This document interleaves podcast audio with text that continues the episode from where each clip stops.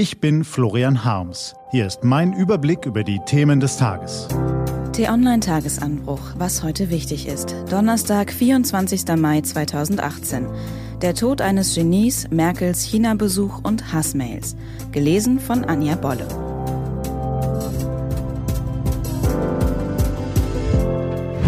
Was war? Der Tod eines Genies. Wenn ein Genie stirbt, sollten wir innehalten. Für einen Moment die großen und kleinen Aufreger des Tages vergessen. Das erste Dieselfahrverbot Deutschlands, das Unwetterchaos, den kaputten Staubsauger und die wartende Steuererklärung zu Hause. Wenn ein Genie stirbt, sollten wir uns verneigen. Vor seiner Persönlichkeit, seiner literarischen Brillanz, seinen intellektuellen Impulsen für die Gesellschaft und in Gedanken Danke sagen für die fesselnden Geschichten, die er uns erzählt, für die vielen Einblicke in die menschliche Seele, die er uns eröffnet hat. Danke, Philip Roth. Danke, dass Sie sich jahrelang jeden Morgen an den Schreibtisch in Ihrem Gartenhäuschen gequält und Seite um Seite gefüllt haben. Danke für Ihre vielen Bücher. Danke vor allem für Ihren Roman Mein Leben als Sohn, in dem Sie die Beziehung zu Ihrem sterbenden Vater reflektieren. Die Liebe und den Hass, die Nähe und das Unverständnis zwischen den Generationen, das Altern und das Abschiednehmen. Das komplexe Verhältnis zwischen Vätern und Söhnen in Worte kleiden können nur Genies. Ein Genie wie Sie. Was steht an? Die T-Online-Redaktion blickt für Sie heute unter anderem auf diese Themen.